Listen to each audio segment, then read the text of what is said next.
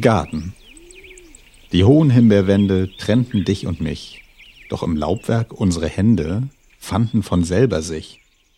Die Hecke konnt es nicht wehren, wie hoch sie immer stund. Ich reichte dir die Beeren, und du reichtest mir deinen Mund. Ach, schrittest du durch den Garten noch einmal im raschen Gang, wie gerne wollt ich warten, warten, stundenlang. Unser Körper ist ein Garten und unser Wille der Gärtner.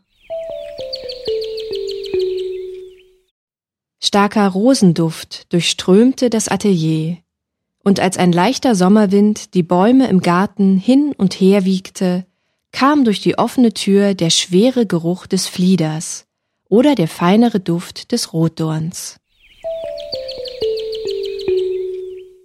Mittagsträumerei Langsam schleicht die Stille in den Garten, und verstohlen schließt der leise Wind einem mittagsmüden Kind ihre zarten Träumeraugen, die voll Sehnsucht sind. Über weiche weiße Blütenflocken strömt die Sonnenflut von Baum zu Baum und umblüht mit goldenem Saum ihre Locken und gießt frohes Licht in ihren Traum.